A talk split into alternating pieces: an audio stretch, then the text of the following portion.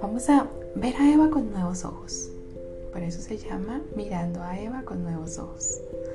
Resulta que revisar estos mitos nos ayuda a, encontrar lo que realmente se decía del mito y lo que no, lo que realmente nos llegó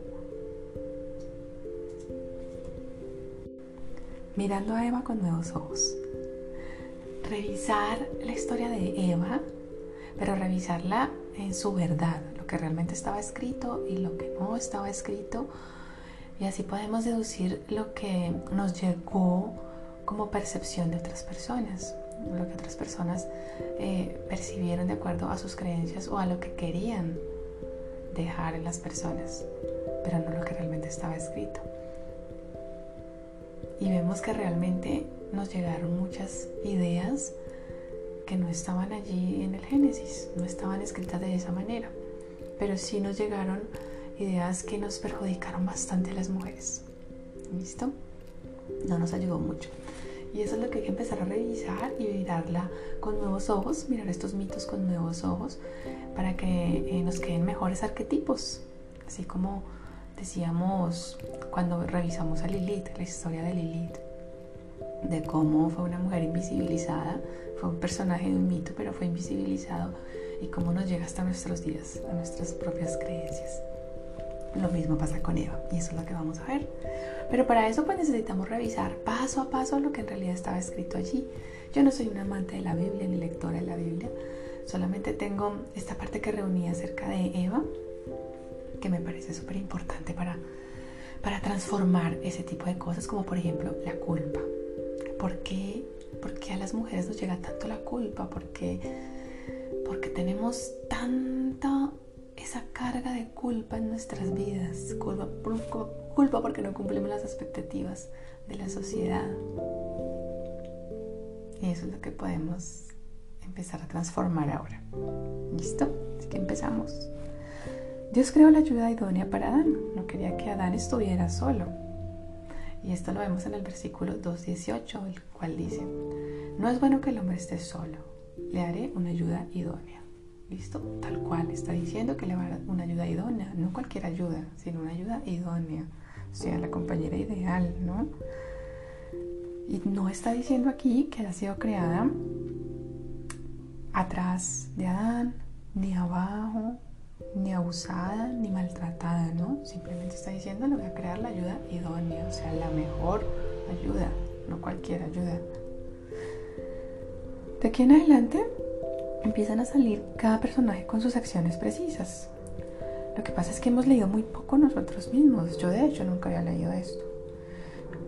Y, y, eso hace que terminemos aceptando lo que otra persona dice e interpreta acerca de eso. Entonces terminamos creyendo interpretaciones que finalmente no nos han favorecido mucho.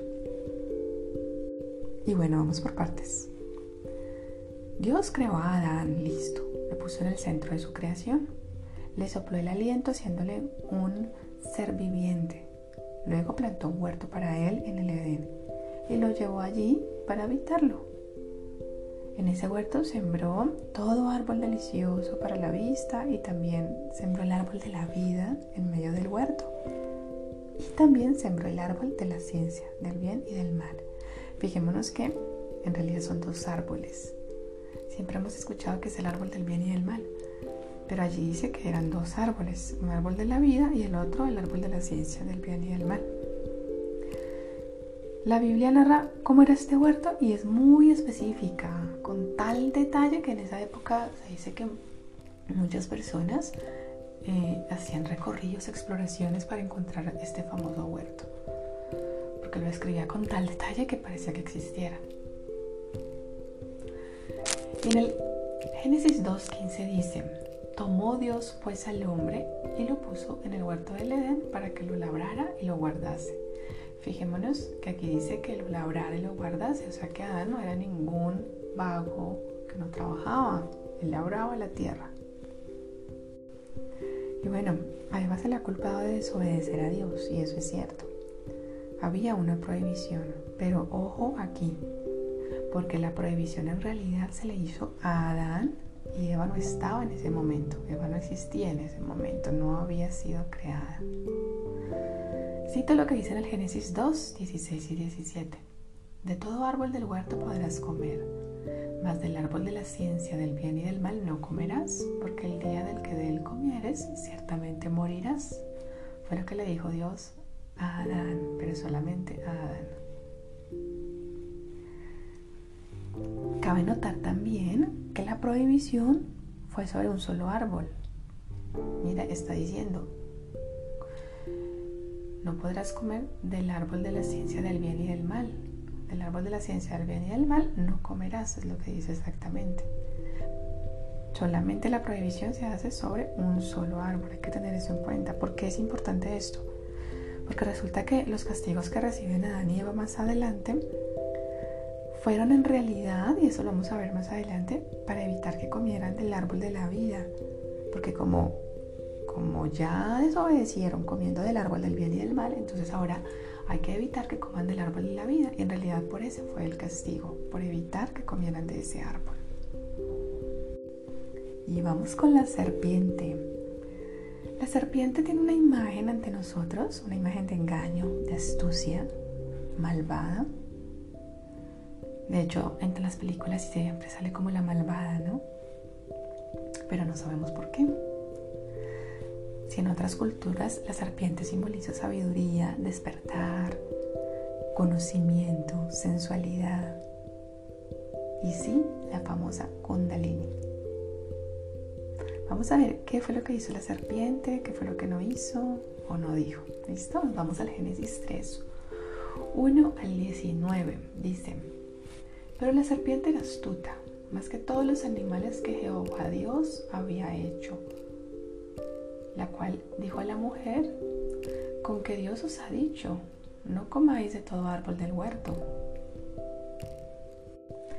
Fijémonos cómo se describe a la serpiente, se describe como astuta, ¿sí? Pero astuta porque lo relacionamos inmediatamente con engaño. Como que alguien astuto engaña. Pero astucia en realidad quiere decir, bueno, listo, no solo hábil para el engaño, claro que sí. Si así lo desea, puede engañar. Pero también hábil para no dejarse engañar. Fijémonos en esos puntos importantes. Además sigue siendo creación de Dios. Eso está en Génesis 2, versículo 1. Si nos fijamos bien, el objetivo de la serpiente de hacerle esta pregunta a Eva en realidad nunca queda claro, como tampoco porque estaban las dos en ese momento que estaban haciendo, se conocían desde antes, ¿qué pasó ahí?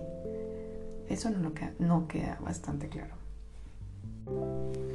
Entremos de lleno a la escena. Por otro lado, las palabras utilizadas por la serpiente sí denotan una cierta ironía juicio, porque una pregunta que comienza de esa manera, ¿con qué Dios os ha dicho? Deja claro que está poniendo a prueba a Eva sobre lo que sabe y lo que Dios le dijo a Adán. ¿Sí? Vamos a ver qué es lo que en realidad sabe Eva, vamos a ver qué es lo que en realidad Dios dijo. También es cierto que en la pregunta hay implícito un error o una trampa por parte de la serpiente cuando agrega que no comáis de todo árbol del huerto. Dios solo había dicho la prohibición sobre un árbol de todo el Edén. Pareciera que la serpiente sabe que si Eva está bien enterada del castigo impuesto por Dios, necesariamente tendrá que corregirla. Y así fue justo en el versículo siguiente. Recuerda que la serpiente es astuta. Génesis 3, 2.13 dice, y la mujer respondió a la serpiente, del fruto de los árboles del huerto podemos comer pero del fruto del árbol que está en medio del huerto, dijo Dios, no comeréis, ni le tocaréis para que no muráis. Eva, sin contradecir a la serpiente, la corrige sutilmente. Es certera en decir que de los árboles sí pueden comer, y solo del árbol que está en medio del huerto no pueden comer. Y agrega un detalle, algo de ella misma. Dice, ni tocar, aunque Dios jamás dice esto. Lo que sí queda claro es la consecuencia. Si lo hacen, van a morir. Entonces la serpiente dijo, esto está en Génesis 3, 4 a 6, no moriréis, sino que sabe Dios que el día que comerás de, ese árbol, no voy a leerlo tal cual, no moriréis, sino que sabe Dios que el día que comerás de él serán abiertos vuestros ojos y seres como Dios, sabiendo el bien y el mal. Y bueno, aquí sí que cambia la cosa, porque la serpiente no está mintiendo. Ese árbol y comer de ese fruto no mató a Eva, tampoco mató a Adán, pero les abrió los ojos. Y por tanto ahora comerían del árbol de la vida, convirtiéndose en dioses. Esto lo dice el texto en Génesis 3:22. Dice, He aquí que el hombre es como uno de nosotros, sabiendo el bien y el mal. Ahora pues, que no alargue su mano y tome también del árbol de la vida, y coma y viva para siempre. Cierro la cita. Esto lo dice Dios después de que descubre, por supuesto, que Adán y Eva ya comieron del fruto prohibido, el de la ciencia, del bien y del mal. Es decir, lo que llegó a nosotros como el pecado original. Pero un momento, toda la historia cambia si analizamos estos versículos y los que lo rodean, porque Eva tomó del fruto prohibido porque vio que era bueno. No lo tomó por tonta o por engañable. Y se lo dio a Adán porque era su compañera. Y si era bueno para ella, ella no fue egoísta, lo compartió con su pareja. De nuevo, no por mala. Querer el conocimiento traía un precio muy alto mismo que vivieron con la expulsión y los castigos, tales que recibieron. Pero ella simboliza no solo el libre albedrío, Eva es la confianza en el conocimiento que se puede ganar con sabiduría y también la madurez de aceptar las consecuencias de los actos. Fíjate, cinco fueron las condenas para Adán, las más fuertes, ya que fue el primero en ser llamado y el último en ser castigado. Y todas se encuentran en el Génesis 3, 17, 18 y 19. Y al hombre dijo, por cuanto obedeciste a la voz de tu mujer y comiste el árbol que te mandé diciendo, no comerás de él, maldita será la tierra por tu causa. Con dolor comerás de ella todos los días de tu vida. Espinos y cardos te producirá y comerás plantas del campo. Con el sudor de tu frente comerás el pan hasta que vuelvas a la tierra pues de ella fuiste tomado, pues de polvo eres y el polvo volverás. Qué fuerte, qué fuerte es de nuevo escuchar estas palabras. Sin embargo, las consecuencias impuestas a Eva se vuelven decreto de sumisión y raíz del patriarcado. Desprecio desde la interpretación bíblica, olvido conveniente de su valor como mujer y compañera.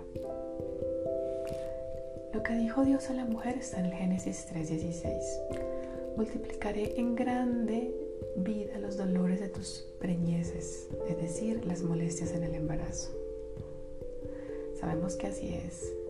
Con dolor darás a luz los hijos.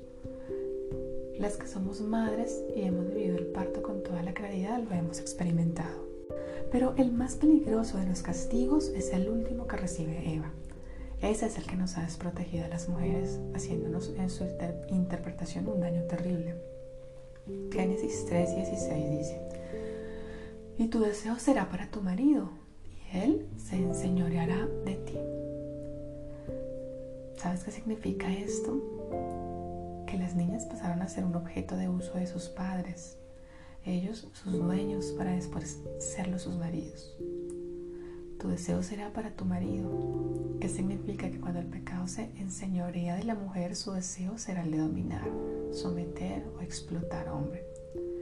Y cuando el pecado se enseñorea del hombre, va a responder de la misma manera y con su fuerza la someterá o se enseñoreará sobre ella. A partir de la Edad Media la palabra señor, por el concepto de los señores feudales, dueños de tierras, cielos y mares de sus feudos, así como de las personas que vivían en ellos, cambió para siempre. Las mujeres desde la interpretación masculina y fanática religiosa que se hizo todavía más profunda en la Edad Media por este versículo, quedaron desprotegidas, obligadas a la sumisión y castigadas. por atreverse a querer lo contrario en la lectura textual e interpretada de este versículo, es donde tienen origen los castigos lapidarios e imperdonables impuestos a la mujer adúltera y donde se exime al hombre de vivir los mismos. ¿O alguna vez han escuchado algún castigo para un hombre adúltero? Y de allí que nos cueste adueñarnos de nuestras decisiones respecto a nuestro cuerpo, respecto a nuestra sexualidad, respecto a nuestros deseos. ¿Sabes qué pasa con el deseo sexual en la mujer? Con la libido. Porque cargamos con tan baja libido muchas mujeres. O porque se tienen tantos altibajos en la libido. Porque muchas mujeres lo sufren. Bueno, bienvenidas al origen del patriarcado. Eva será desde entonces la culpable de que haya un pecado original. Se le igualará con la tentación misma y también con la falta de voluntad, con la insaciabilidad, porque de todos los frutos que tenía a su alcance ya quiso comer del que no podía. Es la mujer por naturaleza insatisfecha de esa mirada.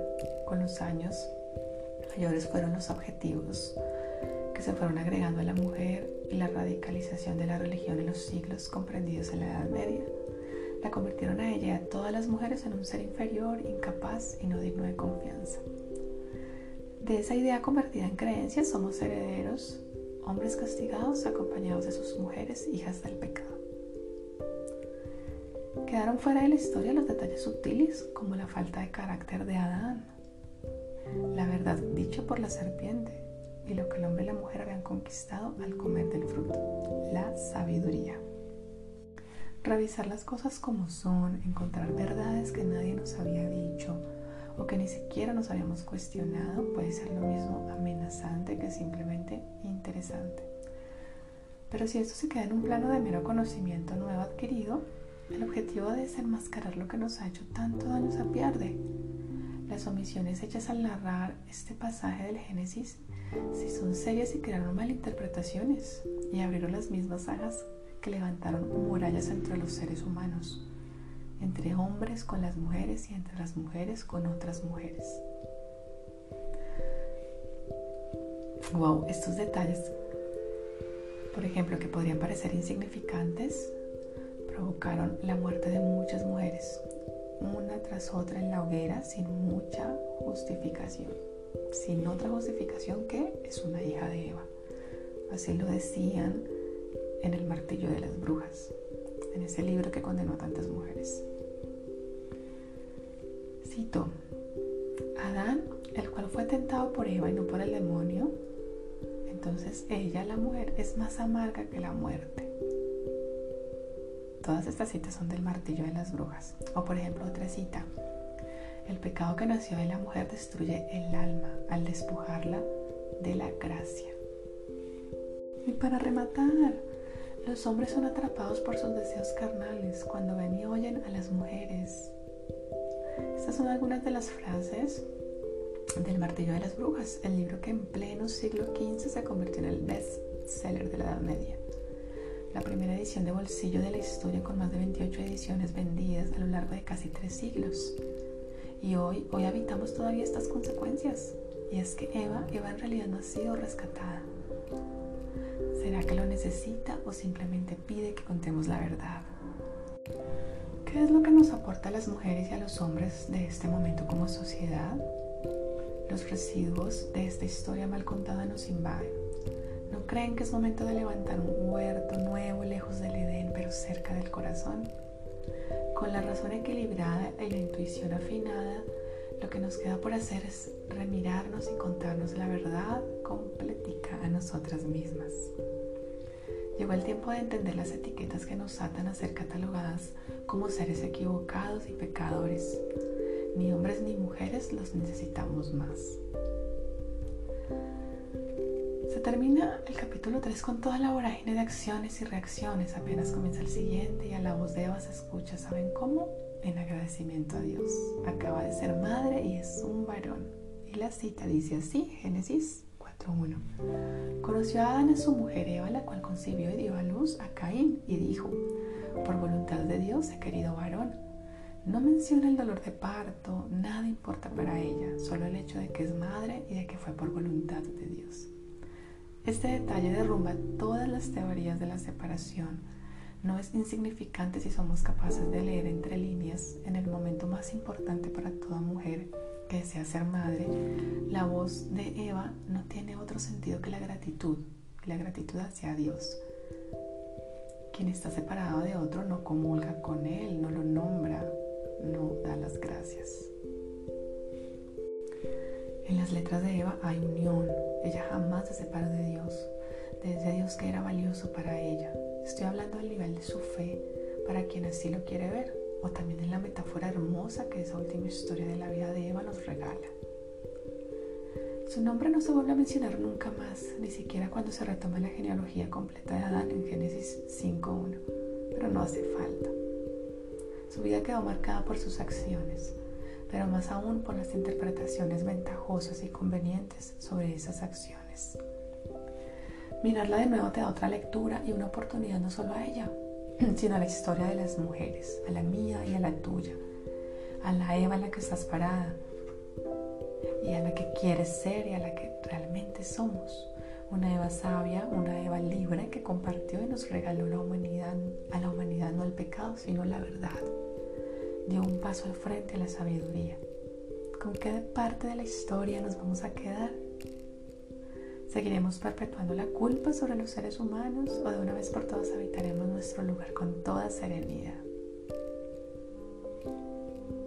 Unos puntos adicionales que agrego por acá.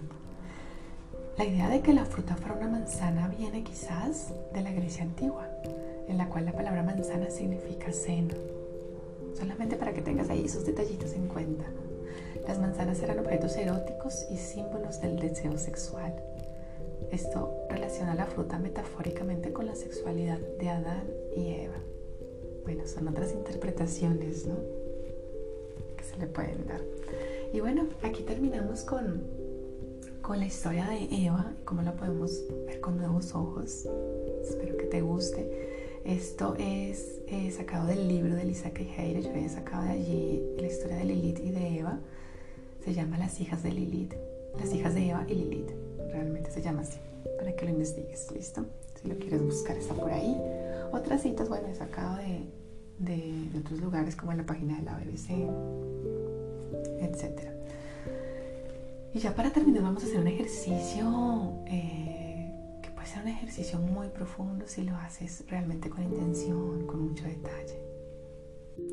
Vas a tomar papel, lápiz, vas a apuntar las culpas que cargas, con qué culpas estás cargando. Apúntala una a una, una por una. Lo puedes poner en pausa, puedes poner en pausa este audio mientras las apuntas, mientras buscas el papel y el lápiz por ahora sigo por aquí. Vas a coger una de esas culpas, la que más te pese, la que más te duela, vas a trabajar con esa inicialmente. Más adelante, si lo decides, puedes trabajar con las otras. Sería lo mejor. Toma esa que más te duela, la más grande, la culpa más grande con la que cargues. Y vas a, ver esa culpa con otros ojos. ¿Listo? Acordarte de eso que pasó. ¿Por qué tomaste esa decisión en ese momento? ¿Por qué actuaste de esa manera? ¿Será que había otras opciones para ti o no habían más opciones? ¿No tenías más información para tomar otras opciones? ¿O sí? Escríbelo. ¿De verdad eres tan poderosa que pudiste causar todo el sufrimiento y por eso te sientes culpable? Si es hacia otra persona, ¿de verdad fuiste tú la causante de todo el sufrimiento que vivió esa persona? O tal vez de una partecita nada más. Bueno, apunta todo esto, todo esto que se te venga a la mente. Mm, haz uso de tu creatividad, y mira cómo puedes ver con nuevos ojos esa culpa. ¿Listo? Eso que pasó. También puedes mirar si hace parte de las expectativas de la sociedad. Somos humanos. ¿Será que la sociedad tiene muy altas expectativas, unas expectativas no humanas en realidad. Bueno, apunta todo eso hasta que te sientas menos cargada, hasta que sientas que puede disminuir ese peso. Y te voy a recomendar que escuches el audio del cuento de Maléfica sobre la culpa. ¿Listo? Que escojas un espacio para ti, eh, pongas música si quieres, bueno, el audio viene acompañado con música y lo escuches, escúchalo, que eso te libera muchísimo. Bueno, terminamos, espero que te guste, que hagas los ejercicios y nos estamos encontrando en otro momento. Chao, chao.